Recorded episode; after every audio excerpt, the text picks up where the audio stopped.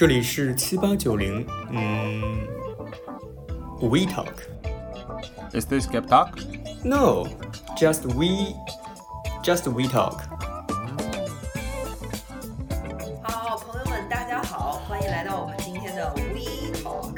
今天我们的话题是海外置业，no no no，海外租房买房海外置业可以经吗？专业验的分享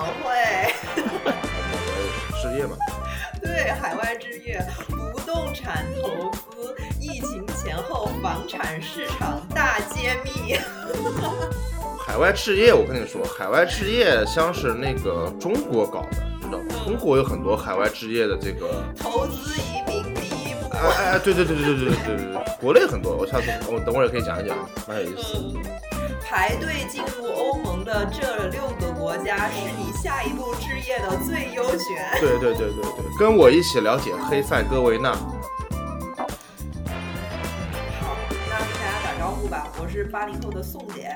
我是七零后的五哥，我是九零后 Snap，我是还没有考虑置业的零零后小苏。那小苏，你现在住住住的房子是自家房还是租房啊？他他爹租给他的，哎，这也给这也贡献 GDP 了，也有一笔真实交易。就是呃，家庭经济内循环是吗？对，我，我其实是租房，就是我我这个人比较独立，因为首先，呃，我家里人不住在北京，我是从小上学的时候我就呃一直自己租房子住。我应该比你们租房年租房的时候年纪都小吧？我是十六岁开始就开始租房了。我合租啊，们是自己做呀。独租啊。呃，独租就是我我在家 board，我在家 boarding 的，我我天天给我卧室 boarding，boarding school。因为因为我就感觉啊，就是租房其实对于一个呃所有人来说的话，呃，不管是租房，呃，你是什么样的群体，其实无非就两个目的，一个是求学，一个就是工作生活嘛，在另外一个城市。不是，我觉得只有一个原因，就是没房。就是没房，没房的租房，就这么简单。没有，我跟你说，我真见过，就是有那种没房是巨直接富的，他没没房是他从来没有租过房，真的。我认识一个男的，他从来没有租过房，因为他们家好像在国内外六个城市有房子，他没租过房。那他应该买的时间很早吧？现在其实国内很多城市都搞限购了。那很早了，当然很早了，对很早了国内是九十年代。贫穷限制我们的想象。对啊对对对，真的真的，我是现在都是回家那个国外旅游住那个 Airbnb 的话，看中了就直接买一个，就啊，我说对对对，我说我说个更更夸张的，就是我原来认识一个就是国内一个企业家什么的，他们做的还蛮成功的。然后他说他去墨尔本，他就问秘书说是去墨尔本，说酒店选好了，陪我过目一下。他说呃不回家嘛，他说回什么家？他说您在墨尔本有房子。他说啊什么时候有的？他自己都不知道，他自己都不知道。这个不就是不住那个家里吗？冯小刚拍了一部电影叫什么《私人定制》，告诉那个那个宋丹丹说，这长安街全都是咱的，就留着那天安门，然后给人家面子是吧？天安门前武警部队是给咱家收那个过路费的。对。哎，那小苏，那你你就是你不是租你爸的房子，你真的是在租房对吗？我真的是在租房，我的租房经历非常丰富。我是、啊刚才我不是说了吗？我嗯打小，我十六岁就开始租房子住。嗯呃，一开始呢，家里其实嗯很放心，就非常诧异。一开始我自己反而有点担心，呃，比如说自己住会遇到哪些问题或什么。但是，呃，我爸的教育观念就是认为男孩子嘛，不像女孩子，就出去吃吃亏也哦没什么。然后我打小就哎被扔出去了，然后我也也就这样的话，间接的就培养了我的动手能力吧，不管是。呃，刚才 Stan 提到的家装、吃饭呀，包括安排生活等等一系列的东西。嗯、我之前在那个停电那一期不是还分享过吗？就是我上嗯中学的时候，我租房子，因为我没有交电费，啊，就忘交电费了，哦对这一系列的东西。嗯我第一次租房的时候，呃，国内租房其实是需要有那个呃身份证的。然后当时的话，因为年纪小，然后呢没有办法成为那个担保人，呃然后就需要让我父母也要成为担保人的一方，然后我再把我的身份证信息给他，我才能够去租房。然后中介费的话，其实我当时租的房子的时候，嗯、市场没有那么的，嗯、那么的规范。比如说像现在的话，嗯、其实也不算特别规范。但是比如说类似一些其他第三方平台的话，其实会强制收取一个月的租金作为中介费。但那个时候的话，一个月租金作为中介费啊？啊对对对租房嘛还行。对租房，嗯，但是你现当时在给什么？给当时给两包中华就租了。哦，当时不是给两包中华，当时全靠口才，就是我爸给人家那个中介小姑娘忽悠了一通之后，没给中介费。哦，这还可以吗？他是他是正经中介，然后他对，他是正经中中介，因为说我租的年限比较长，就因为我你是那个放心，你放心，他钱是问那个房主收的小姑娘，小姑娘再忽悠傻了，她也不是真傻，她她忙了半天不赚钱，她天天在搁这上什么班？可能就是就是她的那一部分钱佣金就在那个租金里面吃的回扣吧。多长算长啊？你那个时候租，你上学的话，租三年，你也租了，差不多，差不多，差不多，嗯，三年一直就是租到毕业，然后就换学校之后再还。而且是一下就签的合约，就是签的比较长的三年。对对对，虽然说是押一付一，但是租金呃那个租约的年限很长。啊，我我我跟你们说一个，就是不要中介费这东西的话，有可能是一个坑，你知道吗？啊，呃，就是我听说过的，嗯，这个不是在不是在那个加拿大，是在新加坡，说是如果是有劣迹的房东，就这人名声特别臭，或者房子有问题，房东就会掏钱让中介把这个房子给租出去，嗯。然后中介就会以不收中介费来吸引一些年轻人。嗯，对，当然了，你那个不是，你那个你那个是被你爸忽悠傻了。所以我我这一路整体来说还是蛮幸运的，包括之前国内不是有什么贝壳爆雷、什么自如爆雷、乱七八糟那些东西，我都没有遇到过。哎我你不不哦是你你租的是私人房屋呀？对呀，你对我租过那个不是那种项你目啊。租过那个。对对对，我租的话一般就就是我爸说，呃，就是租房一定要考虑第一，呃，地段就是不能吃太苦，不，比如说你在四环上上学，然后你租到六环等等之类的，这通勤的话太麻烦。第二就是不要去租公寓，因为国内公寓的话用的是商水商店，导致的就嗯是你每月的负担会，非常大商水。商店的成本不商水一样的商店，商水商店的收费标准和民水民电的，对，对呃，不一定是公寓，就是商住两用不不，的。他们那个成本是不一样的。你同样一度电的那个收的费用是不一样，你是商用我。觉得商店是便宜的呀。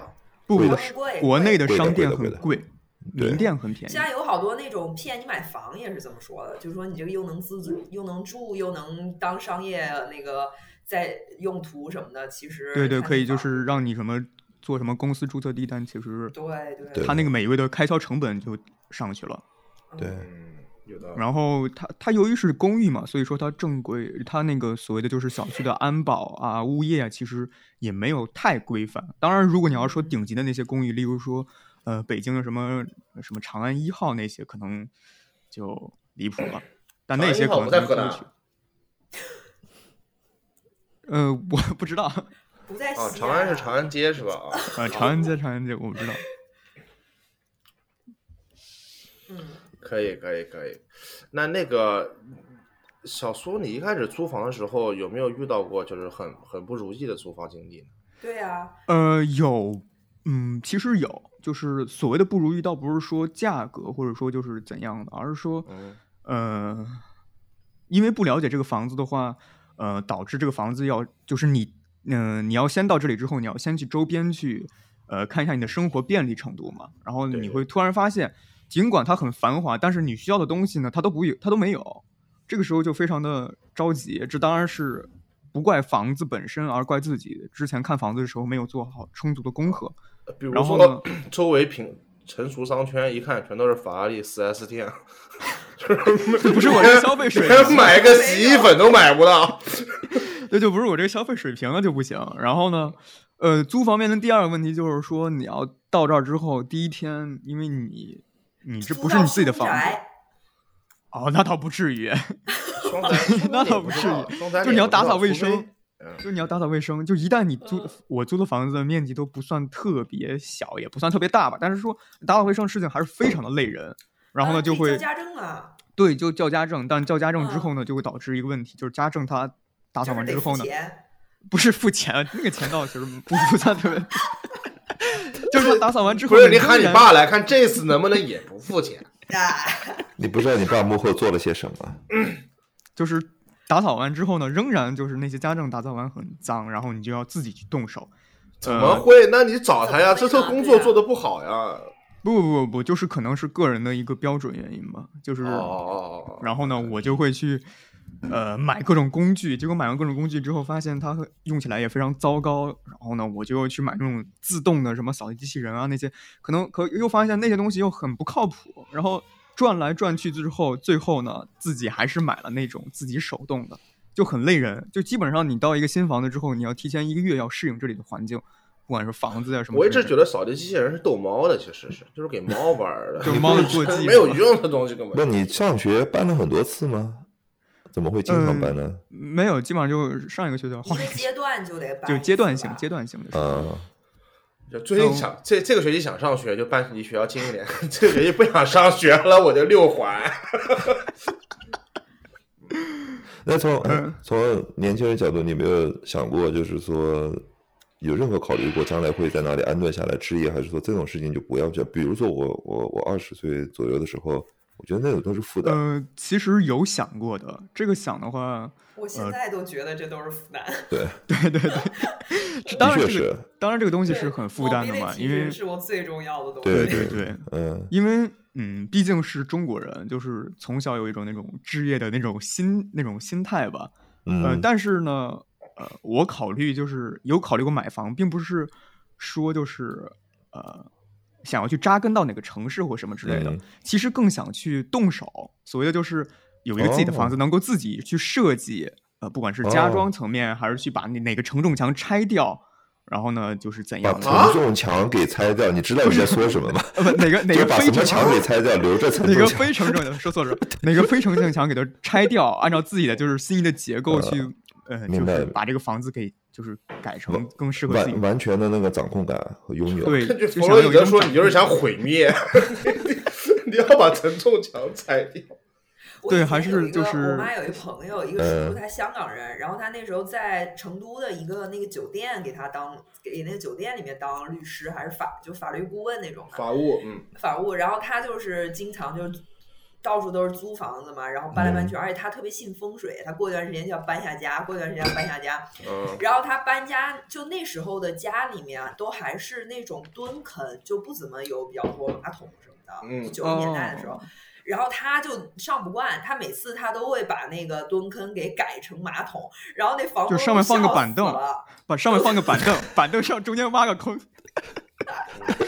我我真的见过的，我之前在那个呃西城的一个，我当时去呃去访谈一个老人家，那个老人家他那个他是一个西城那种老破小，在二楼。当时那个老人他就说，呃，我家小女儿，然后就是因为上学的原因，她不跟她爸妈住，她经常呃就是来我这里住，但是她不习惯用那个蹲便，所以说呢，嗯。我就给她弄了一个呃那个椅子中间挖了一个洞，因为说就是再去改一个蹲便的话，就是太难改了，嗯，嗯，不想改老人家。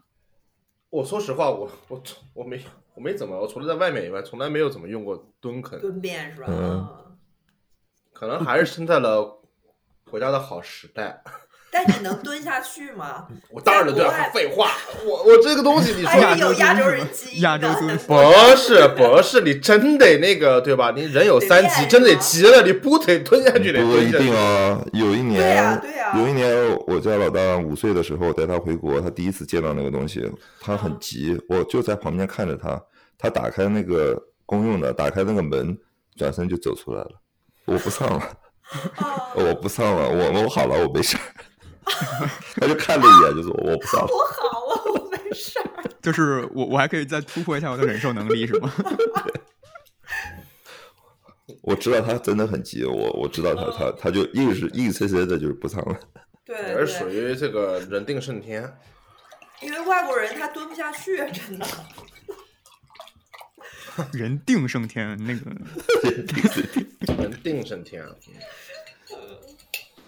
不过那个呀，就是说，我觉得对年轻人来说，想那个房子的时候啊，大部分来说还是会影响那个 mobility 的。一旦你要想到要安顿下来的话，对吧？你就马上人的心态就不一样了。对对心态就不一样了。对，对周围的那个反应，对人都完全不一样了，想法也会不一样。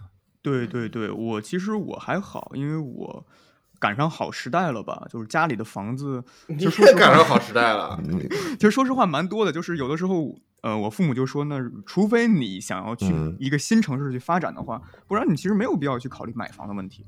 而且现在房价其实呃都不便宜，不管是国内外的话，对，嗯，对对对。然后呢，呃，其实家里人他不像就是之前父母呃那一代，我父母我父母跟我讲，我父母那一代，他们爸妈也就是我爷爷奶奶，他们还是希望自己的子女能够有一套房子。但是现在的话，对于我们这代代这一代来说的话，呃，只要你能够生活，就是没有必要去买房，家里的房子够你住了。大不了的话，你去一个新城市的话，把这边的房子卖一两套，然后去给你自己攒一个首付啊，或者是怎样之类的。我是这么难，搬去哪儿卖一两套才才够攒一个首付啊？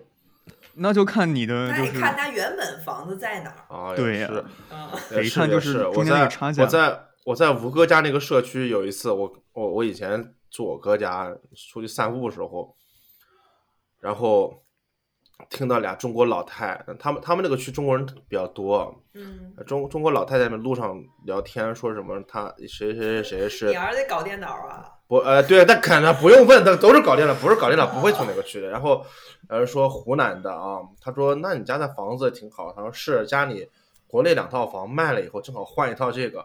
然后他说那你呢？他说对对，我也卖家里面的房，然后过来。他说我是上海的。他说哦，他那你不需要卖两套吧？然后上海阿姨说，哎，一个厕所嘛，加一个厨房就够了。我当时人都晕掉了，我说哇，你家上海这么闲，你可以把厕所和厨房拆开来卖，你卧室还是你家的。就是弄堂是吗？就是他把他把一楼的阁楼卖掉，不是不是二楼阁我楼。他他晕了，他想了一下，说两个房间，啊不是房间，是厕所和厨房，其实。哇，当时人都傻了。哎呦我前段时间我妈还给我吐槽呢，就是她的一个表哥呃表弟吧，他表弟的儿子因为就是嗯、呃在深圳工作，呃马上要面临结婚，女方比较要求男方要有房子，所以说呃什么叫比较要求？要还是不要？就不要太有比较要求。不是，那家女方是深圳本地人吗？还是外地人啊？俩都是外地人，我就不知道了这个具体就我也不知是深圳人吧，深圳。你这真不爱聊天儿，这关键信息都没有，你这故事没有没有深意思。深圳是中国唯一一个大城市，没有深圳人和新深圳人的说法吗，啊、都是都是新北京人、上海人、有都是深圳上海人、深圳都是深圳人。对，然后当时就是好像是为了考虑结婚，就把呃郑州的两套房子卖了之后，才够深圳深圳的一套首付钱。有可能深圳是挺贵的。对对对，哦然后呢，导致呢老两口呢就是租房住，就是为了哦嗯、呃他那个大儿子，还有一个他还有个妹妹，就这从你的角度来，你怎么看待这种现象呢？那他应该先把他妹嫁了，这样还能来一笔彩礼。这这 你是家庭你是你你是商学院学统筹学的吗？我怎么看？其实动用一切可以动用的力量和资源，嗯嗯，我怎么看？其实我认为。养妹千日，用妹一时。嗯，两小两口吧，就是那个买房的那两个小两口，他嗯既然两个人在这个城市打拼的话，的确需要一个居所。但是嗯如果花费就是掏空六个人的钱包，所以说你的钱包、我的钱包，你父母的、我父母的话，嗯这样就有点太离谱了。嗯，因为我认为就但是他没有掏空六个人呀，他这是婚前财产，啊、呃具体我也就不知道了是。考虑了这个事儿的。嗯对对，具体我也就不知道了。然后我就认为吧，就是你让上一代人为你现在的嗯生活或理想买单，我觉得这件事情挺离谱的。不是买单的问题，是买太大的单。对，买太大的单，他们可能也，得真的也他们可能也不会觉得是有问题的。嗯，但是其实，在德国也是年轻人买房子都父母给的首付，呃是吗？你有数据吗？就很多吗？基本上都是年轻人没那么多钱。嗯，我想问一下，就是现在加拿大国外的年轻人买房意对愿有国内这么强烈吗？因为国内有，对没有这么强烈但是也但是有逐渐强烈的趋势，但是哪国买房都没有中国那么强烈。对对对，呃，我我就这么说吧，国嗯国外的现在嗯年轻人都有种紧迫感，就他们真的开始了解房产市场。你比如说放到什么二十年前，嗯比如说七八十年代那一代年轻人，他不可能想这个问题的都，嗯，懂吧？那现在的话会想，但是他没有那种就是抢急迫的感觉。我我得先问你一下，你们怎么定义年轻人啊？是按年龄还是按照生命的阶段？就比如说结了婚，或者是就是完全我觉得用什么20按阶段。吧。我觉得按年龄，我觉得按阶段，你看像宋姐嗯现在她还在念书，在我年在我心里她就是个年轻人，跟我同龄人呀。我觉得就是基本上，呃，你大学毕业自己开始挣钱，你有这个经济能力，到你有第一个孩子之前，嗯，因为这个他们要孩子，对于德国人来说，这就是我在 plan 一个 family。对对对，呃，就算是小两口也不一定，他们也觉得我们还是可以到处搬家，或者不一定选哪个城对市。没错但一旦有孩子，就是会比较去固定了，因为后面有很多你在什么样的环境养育你的孩子，包括每个地方的幼儿园，你就开始怀上的时候就要排队了。没没关系了，以后都网课了，就可以随便搬。也我跟你说，限制孩子搬家主要原因就是上学。不，啊但是他这个幼儿园就是为了让这小孩有一个地儿去啊。嗯他幼儿园的作用就是把小孩和父母分离，就是让让让父母清静一会儿。以后不用，以后孩子在网络世界也跟父母分离。对，现在这年轻人跟父母住在一个房子里面，也是跟父母分离的。他们在网络世界里面，哦，真的，我我我妈就会说什么家里面什么阿姨经常经常经常经常抱怨什么什么孩子天天住家里面嗯，讲话听不见，为什么听不见？现在有苹果耳机，在结界里，嗯，什么降不是苹果耳机，女生头发长的盖着，她她他妈啊以为她她就坐那儿呢，其实真的听不见，什么也听不见，听不见看不见。那宋，你觉得就是在那个德国的现象，年轻人比如说按阶段性的，嗯。就是你刚才说他们买房的意愿不是那么强的话，他们如果开始结婚，就像你开始讲的，考虑有小孩儿，像通常的情况的话，中产阶级的中产的家庭的话，他们是租房还是买房呢？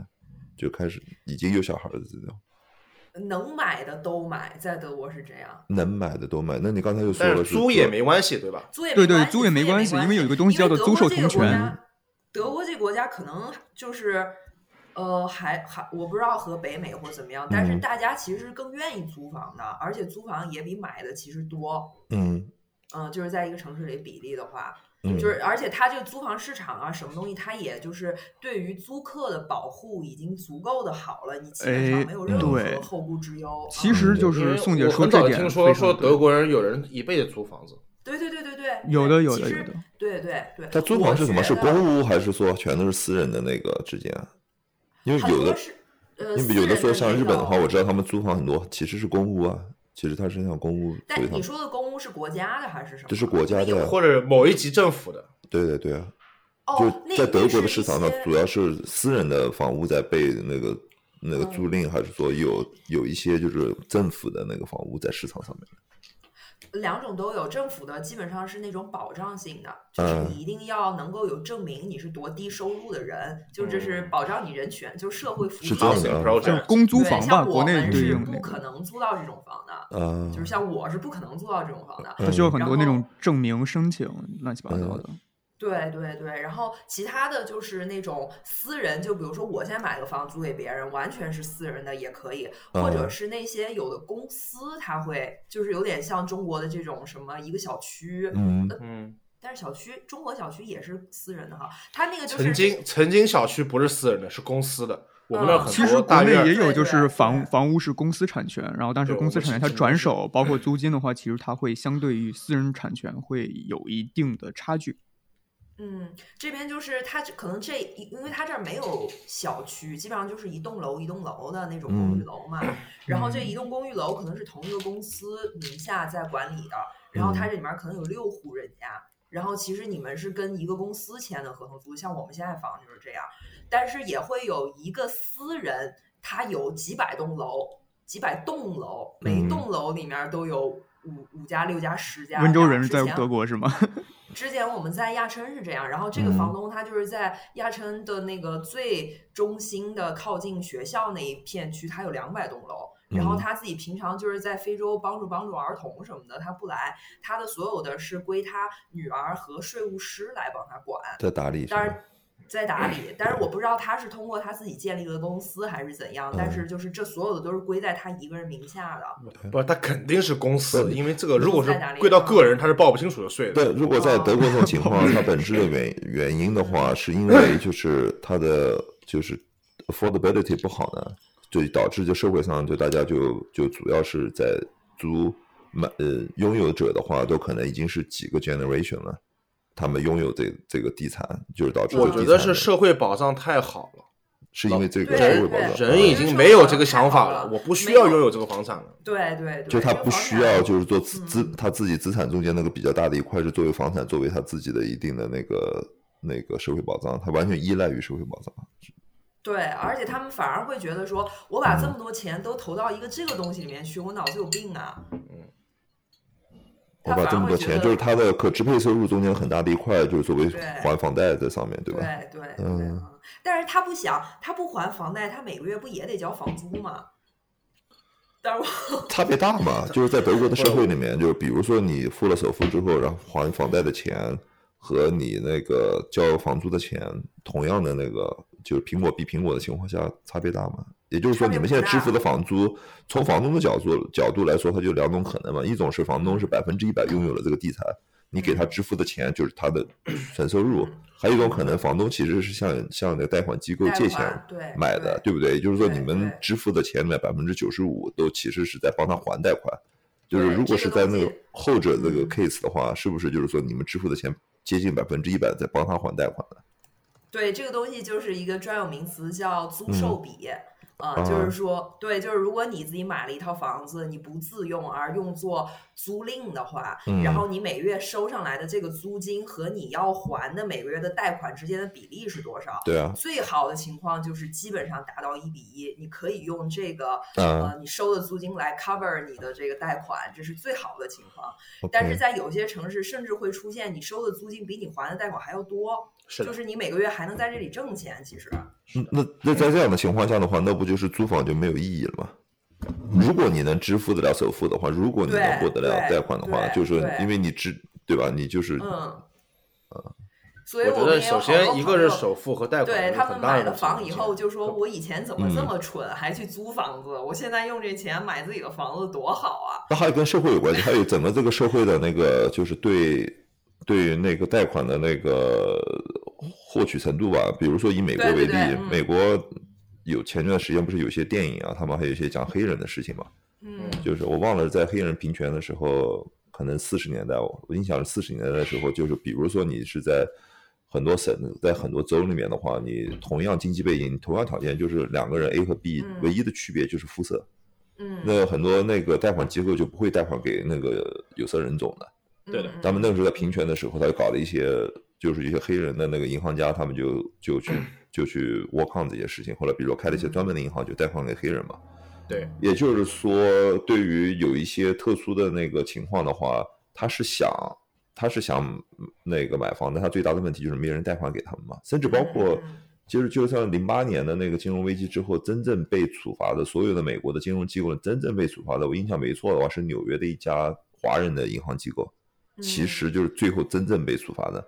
那家银行机构，最后它最终的问题就是它放贷，它放贷的手续不符合就是美国的那个就是法律相关的那个法律嘛，也就他的下面的业务员就是就扣朗扣的就是伪造了嘛。哦。就是嗯。就是伪造，最后的定罪，定罪的话是说他们公司的老板，就是银行的那个老板没有没有定罪算无罪，因为说他是极力撇清说他不知情嘛，全都是业务员做的。嗯那整个这个银行是被就是说定罪是成立的。那嗯最后最最本质的问题，我看了一篇文章，就是最最本质的问题就是同样的就是弱势群体，纽约的那些华工，就是在比如说餐馆里面洗盘子啊或者怎么样，没有人放贷给他们。嗯，但其实他们的还款能力是没有问题的，而且他们他们就是说这边叫 default 嘛，就是在一个你认取一个人，你今天你向他借钱，你都有可能性你还不上钱，这是存在的，可能你的可能性只是千分之一、万分之一对对，但你绝对不会说你是百分之一百没有这个可能性的，你一定有。嗯然后每一个借钱的人，就比如说我想去 Stan 借钱，借 Stan 就认为你这人不行，就是说你的那个就是说赖账的可能性太高了，我不借。嗯然后说借给小宋，我绝对借给你，长得又白又漂亮，那你绝对没问题，好好好客户，对不对？实在不行可以做皮肉生意还钱是吧？你这太黑，你快那个太黑，不行。然后那个，但其实我讲那个那个纽约的那个银行，它华人的银行，它本质上它就解决了一个问题，就是贷款给那些那个劳工嘛。那些劳工他们的那个就是坏款率是很低很低的，但他们问题就是 on paper，他们是很糟糕的客户，没有人会借给他。就像平权运动时代的时候，黑人是一样的，因为他们是做这些黑工，但他们其实知道这些人他们非常在于自己的名声的。比如说华人来说的话，不会就是说不到万不得已，就哪怕就最后我都吃不到什么饭，我不会说我去欠别人钱的。嗯但 versus 在我不能说有种族的，但就是这种，我只能说就是在华人里面，就是是一个倾向性，就除非我真的是不行了，明天我就要死了，我不给你钱，但就算我自己勒紧裤腰带，我也会把钱还给你，对吧？嗯嗯嗯，所以他就是做了这个工作，就是里面手续上肯定是有问题了，就是说造假或者什么，就是借钱给他，就借钱给他。我想讲的 point 就是说的话，很多人他可能不买房是因为各种样原因，就是说他的那个歧视性政策啊或者怎么样的，导致他没有人借钱给他，才导致了他不停的在去租房，因为他借不到钱，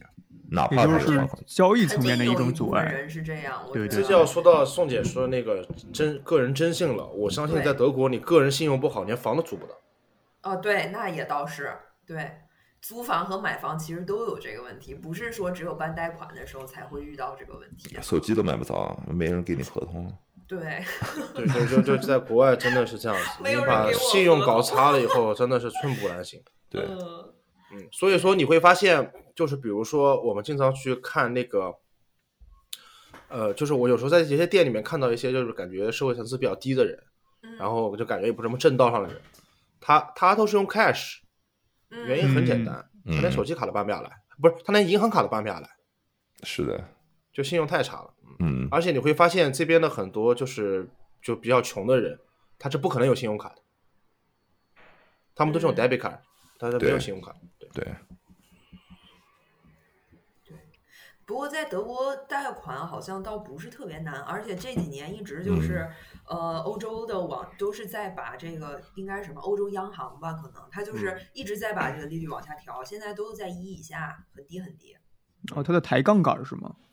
嗯，可能吧，金融名词，我就他他他在不知道他在 QE，他在。呃，它就是反正现在就是这个利率比较低，大家也就是这一阵觉得很合适，而且还有就是因为这个疫情的原因，然后也影响了大家一些心理上的一些，就是可能比较突然有一些 insecure 了，需要有这个不动产来让自己稍微那个一我。不一定是嗯对，我觉得不是 insecure，就是他有它真实需求啊，他他就得待在那个房子里。在那个房子里，而且还有就是疫情期间很多这个房东和租租客的纠纷，也是导致了嗯很多人有恐惧因素。哦，是吗？有好多，你看之前加拿大嗯在二零二零年封城的时候，嗯，也不是封城，就是管的比较严的时候，很多就是什么多伦多谁谁谁又被房东赶出来了，怎么得了新冠被赶出来了，流落街头没地方住什么之类的，真的啊？这这挺多这种事情的。哦，我们这儿不可能有这种事儿。还有一个原因，嗯还啊，我们这儿不可能有这种事儿。不，你但是我那你们那儿肯定有这种事情，因为这东西在加拿大加拿大也是违法不，的。它这个违法是在不不每个国家都有宋姐的，他这个我们这儿并不是说我们德国，是我们这儿这个街区。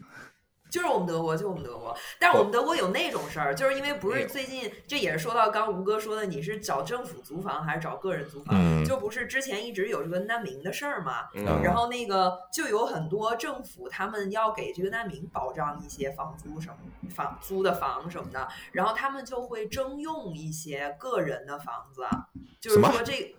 不是不是说不给钱征用，就是说你可以把你的房子对去政府那儿登记，说我把这个房子哦作为是让让政府租给那个难民的，但这样的话，这笔钱是政府支付给你，只不过是难民在免除。哦，因为所以难民支付其实这个不给支付，所以这个其实对于房东来说是特别好的，因为那个呃，政府是不可能不给你钱的，每个月都是很按时的交，而且你和他，对你和对就对，您您您您了解您了解加加纳吗？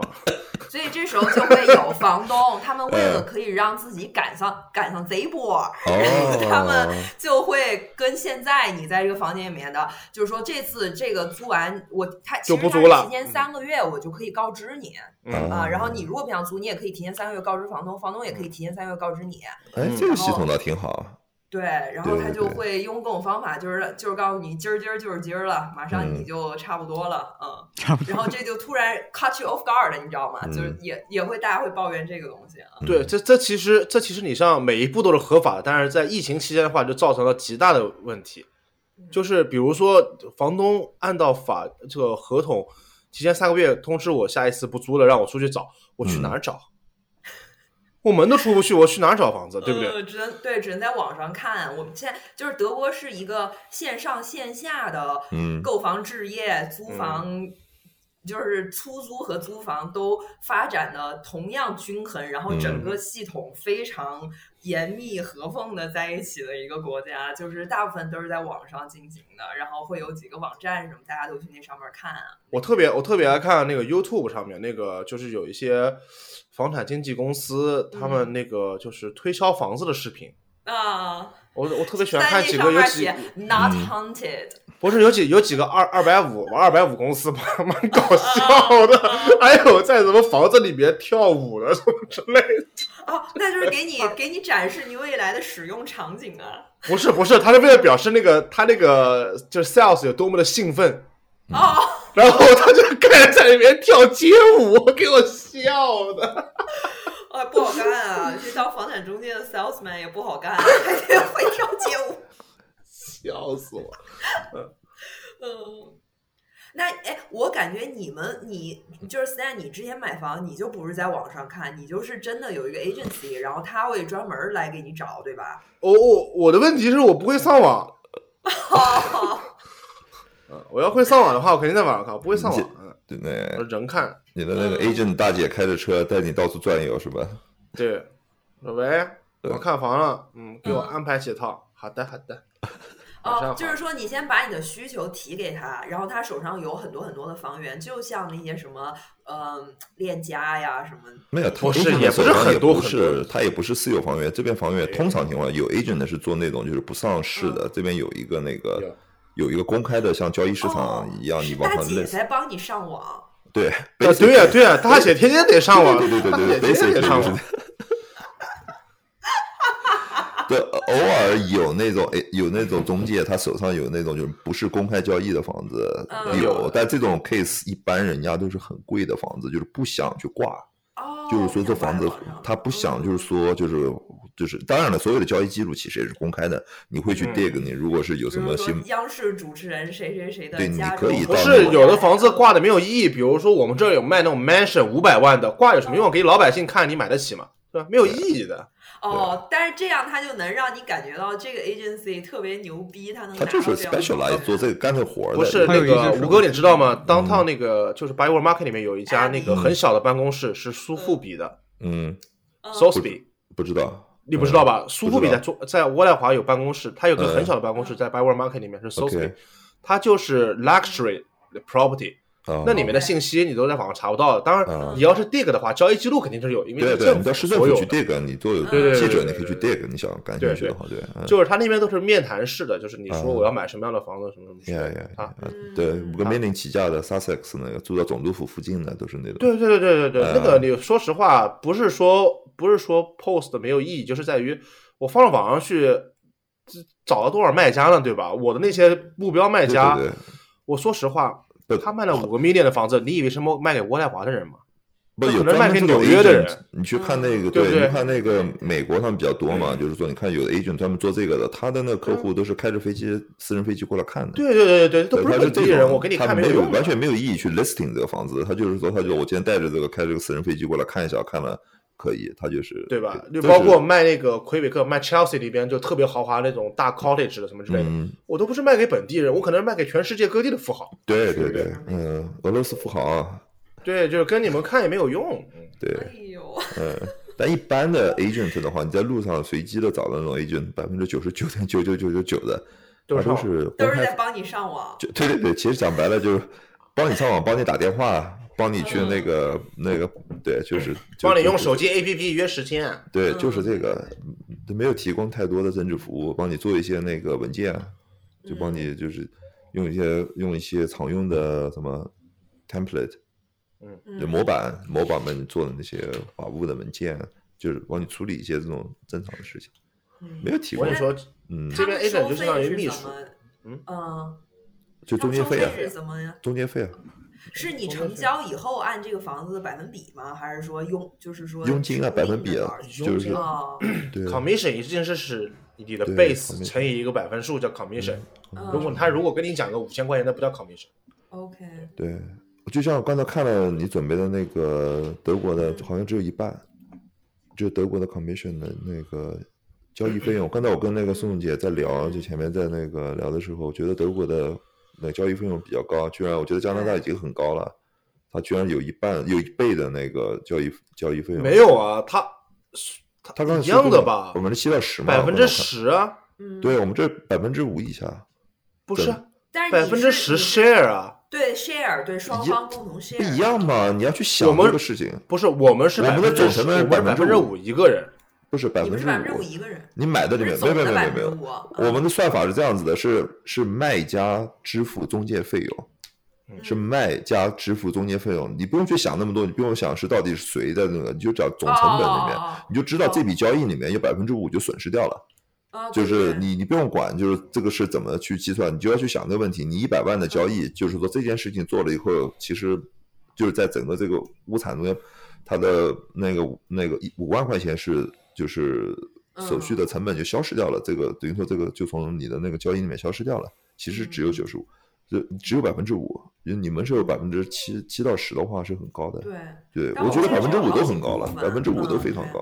不不不不不，我我搞错了，百分之五是 share，百分之五 share 是指两方经济之间 share，两方经济之间这种很有很多地要的，有的是有的经济是 double representation 啊，或者怎么样，你就不用想那么多，反正就是百分之五就损失掉了，就就是交易成本。对，当然还有一些就是说律师还有一些成本，就是大概也再算百分之一吧，还有隐含的，就一一笔交易到底到底是消耗了多少的那个服务型费用嘛？在我们这边你差不多就是 up to 百分之六吧。因为还有那种就是别的一些服务人员，就律师啊，就是各个方面的，就是没有律师根本就没有百分之一，你就还有很多隐含的零点零点零几，不不，你隐含在里面，就是 up to 啊你隐含在里面对你很多就就你要考虑这个总总交易的成本是百分之六左右吧？那如果百分之十是很高的，非常非常高，对就反正其他杂七杂八的手续费加起来吧，百分之十。对啊对啊，就消失了。你想这个钱，这个就没有了，就就就不在这个你的那个，如果你把那个地产作为一个投资来说的话，就消失掉了就，对挺高的。对而且它提供的价值没有那么的大嘛。那没有讲就是说，没办法呀，那你也没有别的可选的，就必须的得有这个，是啊，其实不一定，其实不一定的。其实德国需要买房有中介吗？不需要的不。需要有中介，任何国家都不需要，不需要不需要。对，但为什么那个交易量的那个大部分还在通过中介走呢？你不需要中介，我估计德国百分之八十以上还是通过中介在走。嗯，对，是是是是，对，有中介其实也是一种保证，我觉得，而且就是，嗯，就是嗯，我觉得特别是你比如说第一次买或者怎么着的话，就是大家会偏向于对，因为很多手续都不太不太清楚，对不太透明不福哥，的情况下你听说过有人为了自己就是嗯买房投资房自己去考中介证的？啊，太多了，嗯，真的太多了，我我后来才知道，真有这样的人。嗯，他他不干中介，他有个证，他就是为了自己能够对对对去干这件事。对，就是为了自己能干这个事情。对嗯，那你想，那个如果被交易的对象他们太高的话，你比如说一个房两百万，你就按百分之五来算的话，就有很多钱，就对，就很多钱了。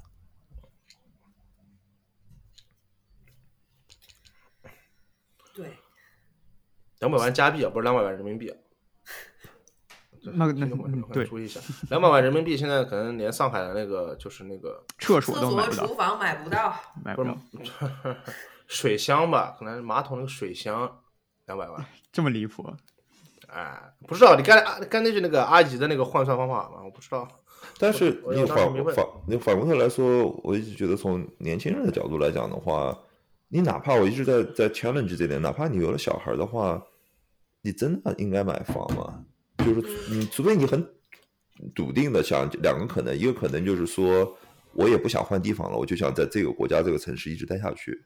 对对对吧这是一个考虑因素。这是但是其实，在国外的话，你选择会很多嘛。但是，在国内有一个有一个非常尴尬的一个情形，就是当你去考虑你的孩子、你子女教育问题的时候，对你除非你让自己的孩子上一些国际学校，不然如果你要想上公立学校的话，你一定要买房，你租房享受不了同同社区的啊待遇。哎，对，好，问的好。哎，对五哥，租房在加拿大上学享受一样的学区嘛？，一模一样，没有一模一样因为是租售丝毫的区同权别对对对没有，丝毫的区别。这也是很这多人就是为什么他们有投学区投资房，就是租给那些上学的小孩没错中没国错。中国就是有户口这个事儿呀，而且他户口又不跟房子哦直接挂钩，嗯，对对对，因为加拿大的户口就是你证件上的，报一下就行了。对，就是你证件上的家庭住址，对对，嗯，而且根本就不查，你说你住哪儿都行。我下次想试试，我说我就住那个国会山里面行不行？上上学还是查的，上学还是比他较严谨的。他会给你，他会给你寄一些信的。如果他发现你不住那儿，你没有回答他这些信的话，你事情还是蛮大的。至少在德国是这样啊。嗯，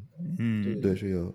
我我刚才想讲，就是年轻人其实就这两种可能嘛，一种就是说你确实想待在这个地方，还有一种可能是说你觉得每一次就是卖房买房太麻烦了。你假设假设想一个社会如果卖房买房很简单，就你就不会觉得是个负担。就比如我想从一个城市 A 搬到一个城市 B，对不对？嗯，我中间的那个阻力很小，对吧？所以我就我就不会担心哦，我现在在这个城市 A 买了房，我还在卖房，有好多事儿。如果这很简单嘛，就就像按一个按钮就卖了，到另外一个城市就就也不太会影响 mobility。但其实真实的情况中间的话，大家至少没有怎么操作过的人。都会觉得很复杂。其实你操作过的，我会发现就是买房卖房。比如说我二十几岁的时候，我我我就假想这个事情是很复杂，就是买房卖房，你操作了之后，你知道也没有那么这个其实。呃，对这个其实啊，就是也可能是源自于我自己不成熟吧。之前我跟宋姐就是说过，我之前去呃看了一栋青岛的一个海边的一个小房子，我当时宋姐说，你买房不能这么。看房子不能这么简单粗暴，你要一定要考虑，就是它的周边啊，乱七八糟什么各种东西。他给我说了一大堆，我说我的天呐，这么复杂吗？那我先不 先先不考虑了。我跟你说，这年轻外国年轻人不买房还有一个重大原因啊，就是、嗯、就是那个外国年轻人的理财观念基本上还属于史前时代，知道吗？他们这是史前时代，就是中国人这是天生的。这是民族，就是就是民族天赋，你知道吗？嗯，他们真的什么都不懂，对，就是很多人是什么都不懂，真的是什么都不懂，你知道吗？就是我们那个大学里面，就时不时有强制性的，你像，你像，我觉得中国小孩可能四岁就应该知道了吧？我我这么，我先我跟你说说这么一个关，这么个概念，我说家里有个亲戚说一个孩子。说是就是给了一些压岁钱什么之类的，然后说是有段时间给他，他他他在上初中还是小学啊？小学给他女朋友买了个手机，他说家里面给你钱，你怎么随便的给别人乱用？他说没有给你用你们的钱，我把那个钱投资在什么什么支付宝什么什么定额什么基金里面。小学生啊，天，然后说一年下来赚了四千块，给他给给女朋友买了个手机。这中国小学生就这玩意儿，我跟你说，就是在这么在德国应该四十五岁之前搞不明白。哇塞，那他的这个本金得有多少？一年能赚四千？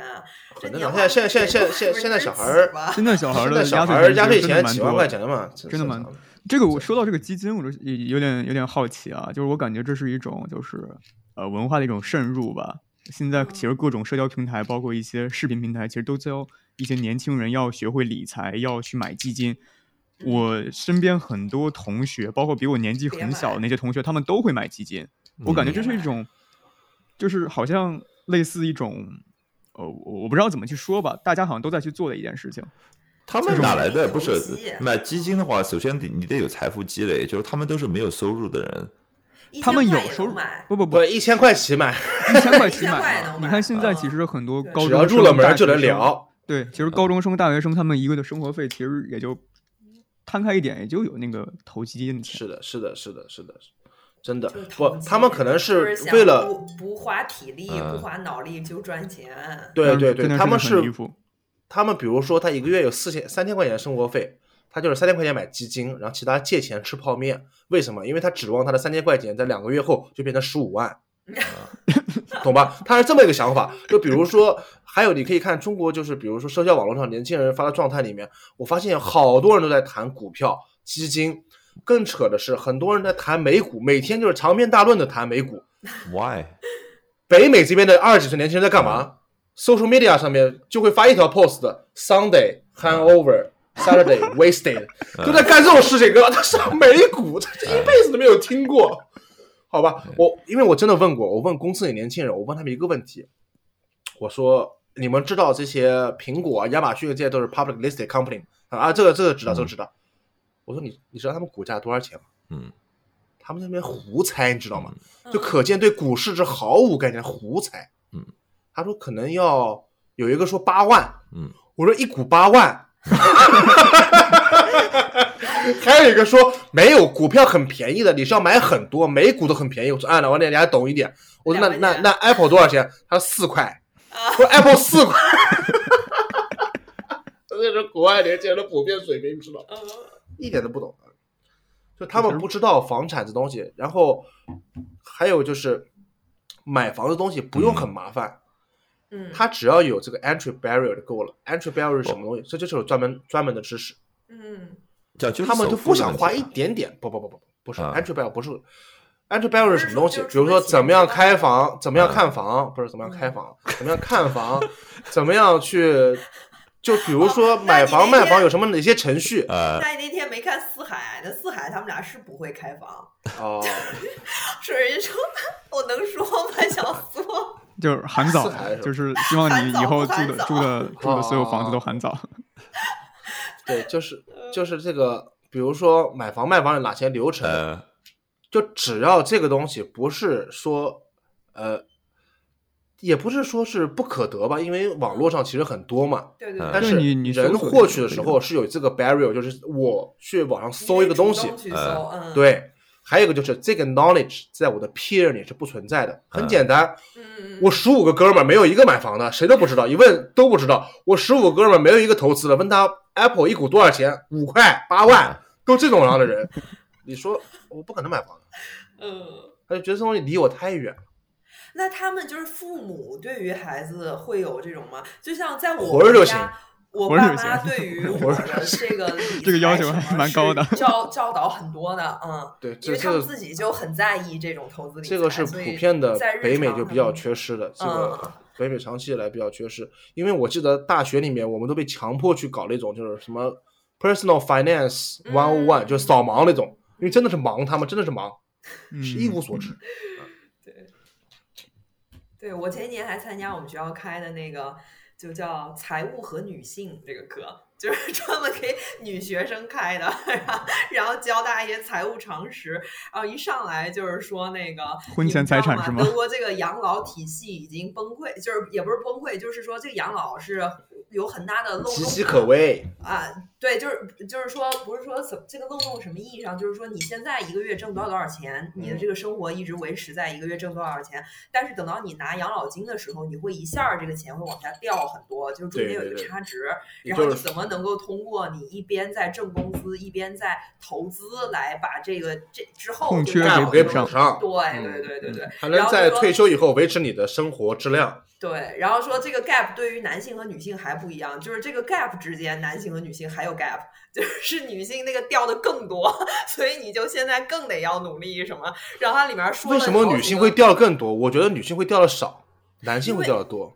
哦，你的意思是说，因为女性本来挣的比较少，然后对呀、的因为最后的养老是是由政府一刀切的嘛，嗯嗯就这个比较好控制。那如果是 private sector 的话，它比较难控制的。现在就是这个性别之间它，应该比的不是比值吧？应该比的是数值。那这样的话，女性肯定会少一些。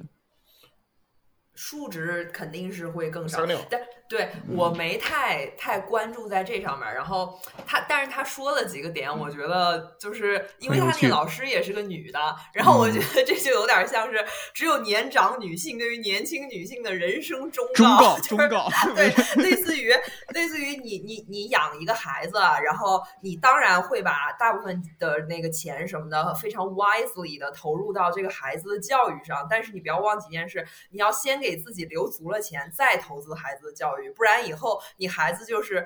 可能教育很好，有很好的工作，但他还要来养你，就是你的问题变成了他的问题，你们俩都有问题了，所以你得先把自己给整个弄好了，然后他的教育怎么样是他的生活，你就差不多的时候就 let go 了 哎，我觉得这现在其实这种家里面有三个厕所，撒尿的变快。啊！现来在现在 我刚刚去的是 washroom number two 啊，你是说因为那个距离是吧？啊、我还是那个就是 讲讲回中介，就是中介这这里面就是他们反正专有名词还挺多什么之类，我就我就说我说家里面有三个 washroom，是不是有点浪费空间？他说没有嗯，，You have only one washroom。我说那其他俩，另外一个叫 powder room，另外一个叫 ensuite。那不是我使用，我说我就是有一个 toilet 有个洗手池，那就是我使 可以。笑死我。其实刚才宋姐说这个观念，其实其实就是也会作用于买房身上嘛。比如说，嗯就是刚才宋姐说，呃，你要为你自己考虑，你不光要为自己孩子的呃教育考虑，这是其实是一种实用主义盛行的一种社会，他们普遍会就是采取对自己也要好一点。而在国内这种整体大环境下，其实父母有的时候投资孩子就是投资未来，他们是完完全全是花费自己的所有精力和时间财力。去相信你的孩子未来可以能够去赡养自己小苏，你讲的意思就是说，社会大环境讲，就是说大家对社会保障体系，就是是在一个不同的那个社会保障体系下面，一个投资小孩儿、我觉得社会保障体系是一方面，但另外一方面，其实人的很多决策还是受制于对对对啊，讲白了就是说，嗯在一些就社会下面，比如像中国现在还是就是延续的养儿防老的，其实还是有延续的。嗯嗯，我觉得就是没有任何一个国家的父母能够像中国父母一样，能够为孩子付出很多的心血。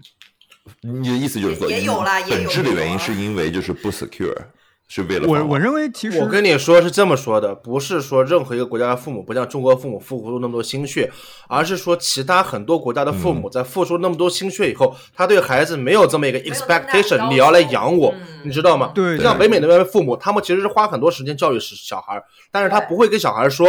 我比如说，中国父母经常会说的，我我我经常不是我不是说批判这个，这可能就是文化的问题。嗯嗯，父母在教育小孩的时候，经常会说：“你好好学习，以后我们老了走不动了，躺在床上了，你要好好伺候我们。”嗯你让北美父母，让你你把刀架脖子上，他都说不出这句话来，你知道吧？嗯他就他脑子里没有这个东西，并不是说好或者不好，他就是根本文化里缺失这个概念。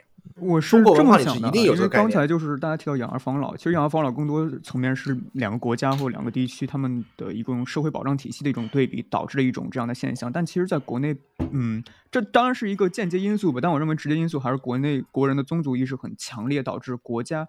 呃，中国的很多家庭，他们对家庭的就是看重程度是远高于国家的，以至于他们会更加倾向于自己的子女未来能够做出一番事业来回馈整个家庭，我觉得中国封建时代导致朝廷指望不上，导致有这么个不养养儿防老。真的真的，我真的是觉得这样子，嗯指望不上。小龙经济就是这样子。在嗯对我们怎么讲到养老上了？就是在这边，基本上老人到了一定程度以后，就是都是什么老年公寓啊、老年社区啊、养老院什么的。其实不是讲的俄国的那个老年公寓、养老院这些是属于他们的那个福利保障体系一部分的，还是说他其实自己在掏腰包呢？要自己交钱的，那他交的呃就是价位是一半很高一半或者还是是很便宜的？就是正常。比如说这边的那个这边的那个公寓，就是自己掏腰包是很贵的，非常贵的。我这边不贵不贵，嗯，就是你就等于你本来是租在这条街上，你周围嗯。什么人都有，现在你租的那条街是全是老人，呃，然后他那个他那地方也会有附近有各种医疗啊，那些都嗯。是、都是他这就是一个老年社区，那你讲他的租的概念，就比如说你讲这种老人，他原来就嗯。一直是在租房，他只是或者他自己有房，因为嗯。我有的朋友他们是就是说那个他现在住在他奶奶的老的那个 house 里，嗯。因为他奶奶去这种老年人的社区住了。啊，啊，对。但是当然，那些因为他们就是嗯，那些地方会有很多的那种设施什么的，都是更适合老年人居住的，比如嗯说什么浴缸旁边或者是马桶旁边的扶手啊这些对对。对，鱼缸可以打开的，鱼缸一个门可以打开，走到里面去。嗯，对对对对嗯对，就是他那儿本来就是是方便老人生活嗯居住的，嗯。反正加拿大这边挺贵的，好像一个月得两千多块钱。你讲什么两千多块钱是很便宜的？我讲贵的是都都五千以上、七千，很多都是老人就直接把房子卖掉的。他这边模式，他不会是说你下一代你住到他的房子里面，没有，他就是把房子就直接卖掉，用他房子的，就是不就讲的那个笑话嘛，嗯就是我钱全用光了，人还活着，就是比如你把这房子到一定年岁卖了之后，然后你用很高的价，不是最理想的吗？我留那么多钱给谁啊？对对对，在北欧的最很多好是全花那北光。欧的很多国家，那个他们就是以这个模型嘛，就是说就是要在我的那个 pass 的那个瞬那个课的话，就是清零嘛，就我就是应该把全用掉，我就不应该留，对，对，对还真的有这样子，因为嗯因为我看很多电影里面，比如说就是老人过世了，他把钱都用光了，挺好。最后留下来遗产就是那个房子房子还没来及卖掉啊，嗯房子没来及卖掉，嗯。钱都用光了。对，那这边的，但这边的模型就是你养老的话，就是它这边的模型，我应该说就是把地产就不动产就是在个人总资产里面的那块还是蛮大的，至少在加拿大我看见，就你就变成一种情况，你要不就是低保收入的，你也不在乎无所谓，你就可能一直就是住的是政府的那个就是那个补贴的对，然后对，然后你到老了之后，你住的也是就是靠国家福利住的嘛，这种就就不是在讨论范围。就可能我讲打引号的，如果现在还有这个中产阶级这么一说的话，他们的家庭的主要资产可能就是他的那个自住房子，对他自住房，然后他自住房之后，他的一生的经历，也就是等小孩大了，他们就从自己的自住房里面那个会借一点钱出来资助小孩儿，比如说做一些事情，比如小孩结婚啊，或者他们给帮帮着他们一些首付，付首付，嗯对，还是从他自住房，然后再把自己自住房作为他主要的养老的资产，就比如说把嗯。最后的自住房变成了，有可能比如说换到迈阿密。那个佛罗里达，我这边就不要了，我就到南置方换热的地方，对，然后就置换过去，这是一种模式。有的就是干脆就是把房子就不要了，或者住到那个老年啊公寓。嗯讲讲到迈阿密，你你就是最近我还在嗯看这个东西，就是一个案例，就是说他们有一种迈阿密的房地产商业模式，大家觉得是诈诈骗还是是嗯比较 legit，但也不一定是诈骗，就是还是有人去好好做这个事情。我跟你说，北美很多老年人他是这样子的，呃，迈阿密的房子很贵，嗯三家人三家人在加拿大的合嗯买一栋房子，分时公寓，对，没错，就是这样子，对，就是这样子的，对啊，嗯，对。是。哦但对老年人这个分时也没什么用啊，他们都要冬天去啊。谁愿意说我派你夏天去？都是想冬天去。但是冬天也分开吧，时间可能，对对对对对嗯，可能一人住一个月什么十。月到十一月，然后对十什么十二月中到一月什么的，对，对对也不挺多的加拿大人到那个在佛罗里达这个其实在国内更多是像那种，比如说那种嗯公司的那种小的那种会议室啊或什么之类，他们会错就是一起租，然后错峰使用，包括一些哦就，是分时公寓中国也有啊，就之前就我海南什么那些地方就有啊，哦，是吧海南可能一样的一样模式海南可能会一样的，有一样的，然后什么阿那。亚这些的都有的，都对对对，那些是旅游城市可能会多一些。对他那个就不一定这三家人认识了，反正就是这是统一公寓公寓的管理处管理的。不是三家人认不认识完全没有关系的，这是公司来调配的，对只不过是三家的钱去买这一个东西。对，没错。嗯对这这不那个就相当于租那个自习室吗？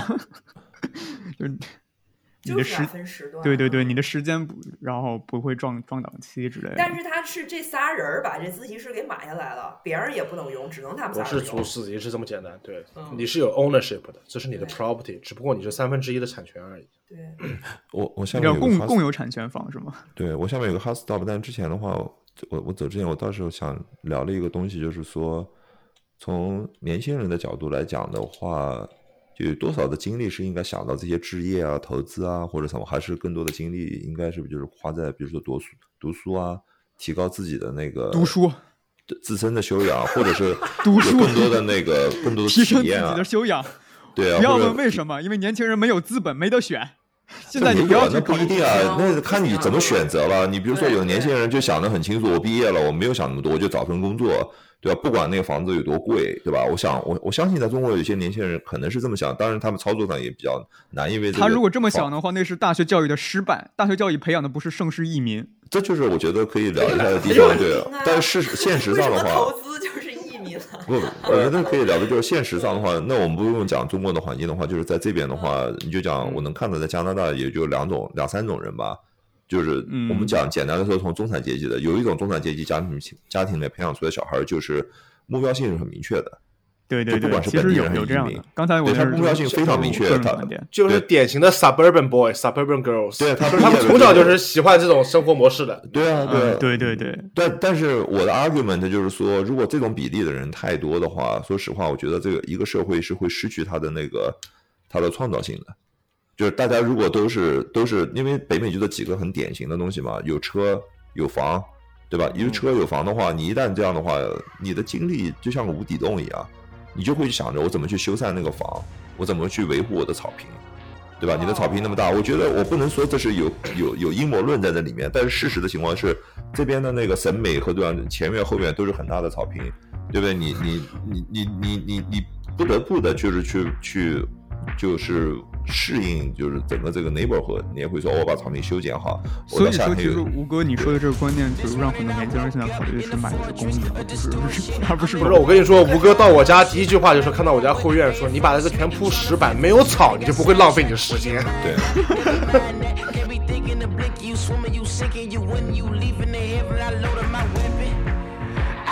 my weapon. I pray for protection. My prayer in my sight, so I'm doing what's right and not action, no questions. I wanna be home free. Where's one that was lonely? But I'm ready and waiting for my day of salvation, and I'm patient. I'm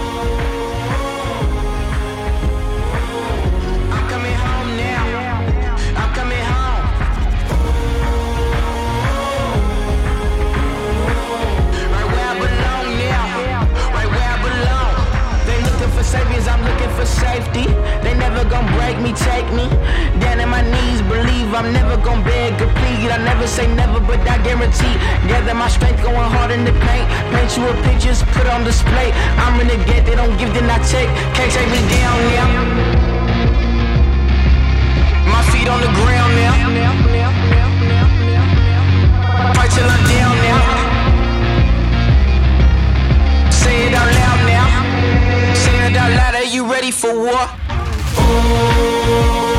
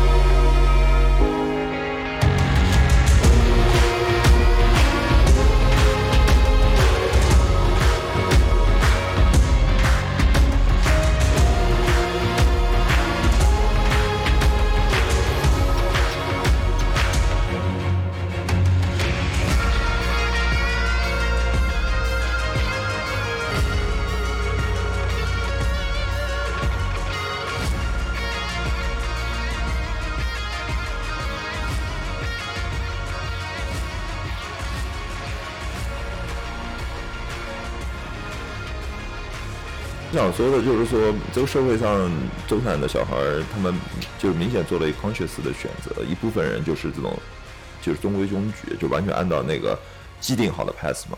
你可以看见，你会有房，你会有小孩儿，两三个小孩儿，你会有车，你周末会去对你就会去干这个干那个，嗯我没有说那个不好，就是坦白的说，那我说这种比例的人很高的话，就确就是社会好像觉得没有什么活力嘛，对吧？你但是他们也真实消费了呀，只要他们对你 拉动经济那这样就变成了，就是说，你真的希望就是这个社会上面全都是这样子，就是去消费的，还是说有的时候你需要一些人有是去就有有是一个 thinker 嘛？你怎么才能有 thinker？你可能要去了很多地方，就五哥说的是整个社会发展的 dynamic，对就是哦说哦，如果全部都是这种 mode 的话，这个社会就缺乏 dynamic。但一个缺乏 dynamic 的一个社会，不代表它是一个不富裕的，或者说它经济上是不健康的，这是完全都可以 cover 的对啊。，你可以是一个就是一个完完备的系统，你可以就是保持这个稳态没有问题，对吧？对？吧？就就比如说，你像说，经常有人会在商商学院里面经常有人讨论的，就是说这个北美在两千年以后的大爆发的这个，呃，九十年代到两千年以后科技上的大爆发，其实是归功于那一代嬉皮士。是啊，对啊，哦对吧？的确是。他们创造了无数的这些 idea，这些这些艺术，包括这些东西。他说，其实那些人你又是当时社会最看不起的人。Jobs 或者那些那些那个 Gates，他们都是在一个时代生的，就就差不了几年，都是同差五年左右吧。嗯，对，就是他们你讲的，对我这就是往往往那一批人，那一群人在当时时代是最被看不起的人，因为他们其实是中产的这个反叛者，对吧？你甚至包括说对你甚至包括说现在那个 Twitter 的那个 founder Jack Dorsey，他就是这样的，他是现代的嬉皮士啊，他就是现在，他就是他就完全就是讲，我想我的一个 argument 就是说，我觉得还是大家还是应该去审视一下这个事，这个时代应该需要不不不光是一点一定比例的 decent 比例的这样的人的存在。